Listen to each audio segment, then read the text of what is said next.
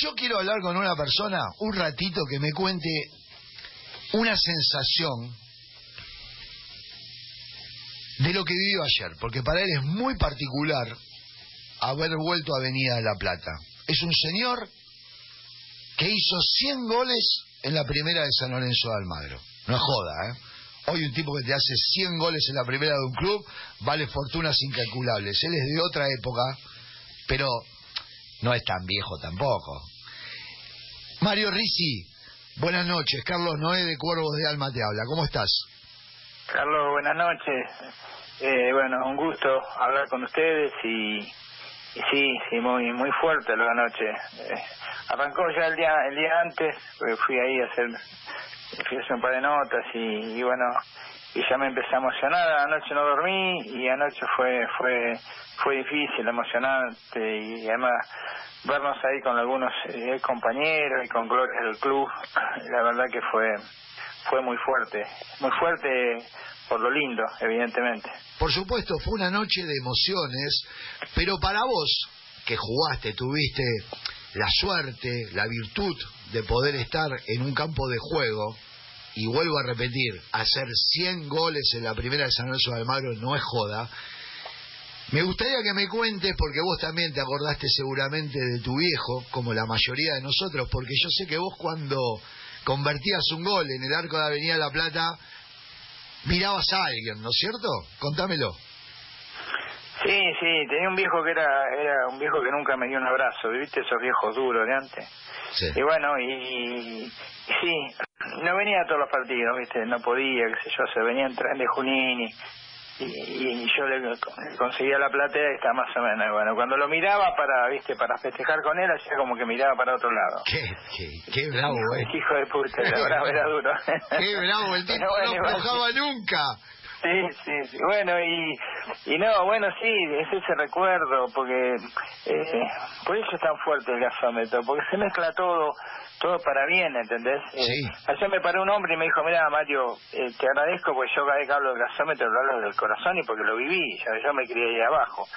Entonces, lo que significaba gritar un gol y mirar ahí el, la tribuna de Plata llena y que había, no sé, 20.000 tipos que te querían abrazar y, y estaban gritando tu gol esa sensación única que significa eh, gritar un gol con la camiseta de San Lorenzo y que vos lo hagas. Es única, es única. Entonces, eh, bueno, eh, yo hablo del gasómetro siempre con de acuerdo a lo que viví, que, que fue muy fuerte. Y entonces me dice, mira Mario, te agradezco, dice, yo sé qué es lo que quiero, dice, yo quiero, eh, dice, bajarme, cuando se haga la cancha, dice, agarrar el colectivo, dice, en el directorio, bajarme en Avenida La Plata con mi hijo y venir abrazado con él hasta acá, hasta la cancha. Eso lo hacía mi papá conmigo. Yo tenía 12, 13 años. Dije, yo quiero eso nada más. Dije, yo quiero eso, después dice, ya me quedo tranquilo, pero quiero vivir eso.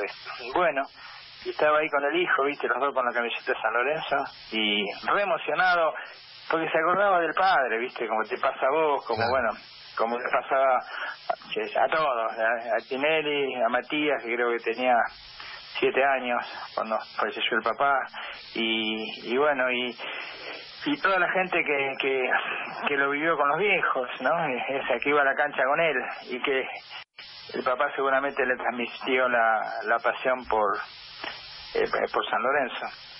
Por supuesto, por supuesto. La verdad, Mario, que yo me acordé mucho de vos, vos sabés que nos conocemos de otro lado, y, y, anoche pensé, cuando estaba ahí, pensé en vos también, en tu emoción, en tu viejo, y en todos nuestros viejos que nos enseñaron y los educaron con San Lorenzo de Almagro. Uno más duro, otro más blando, pero los viejos de antes eran totalmente distintos a lo que somos hoy nosotros con nuestros hijos.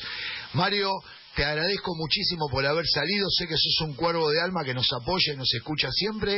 Eh, queríamos sacarte un poquito al aire para, para que me cuentes la sensación. Te mandamos un abrazo muy grande y seguí fiel a la radio que, que vamos a hablar algo de vos también. Va a haber una consigna. Dale, dale, dale. Sí, bueno, sí, quería saludarte a vos también, es, es, como que nos unimos todos. Ayer iba, íbamos en la carroza con los chicos estos que juegan ahora, con Blandi, bueno, Pipi, y bueno, y, ellos estaban felices y yo los, miraba, ¿no? Que, y decía eh, eh, que ellos no, no, no se imaginaban lo que era el gasómetro, ¿no? Así que eh, imagínate, ellos estaban felices por la vuelta y digo, mirá si hubiesen jugado ahí adentro.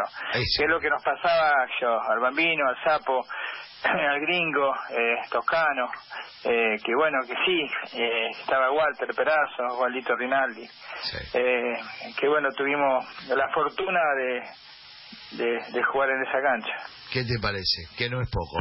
Gracias, Mario. Un abrazo enorme de todos los integrantes de Cuervo de Alma. Gracias, Mario. Les mando un abrazo a todos. Gracias.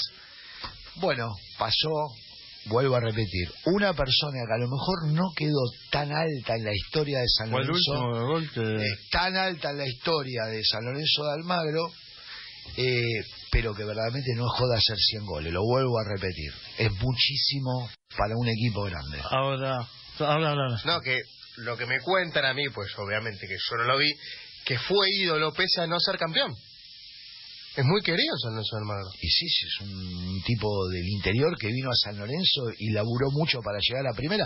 Yo me acuerdo de Risi Premisi. Esa era la delantera. Premisi. era el número 9. Ahora, qué motivo ver a, tanta gente y, voy a, marcar algo. Ah, por lo cual... y cuento que le tocó una época muy fea de San Lorenzo Almagro en lo futbolístico. Julio Axel, si me está escuchando, que también iba en esa época, la padecimos, ¿eh? Por eso digo que es mucho lo que hizo.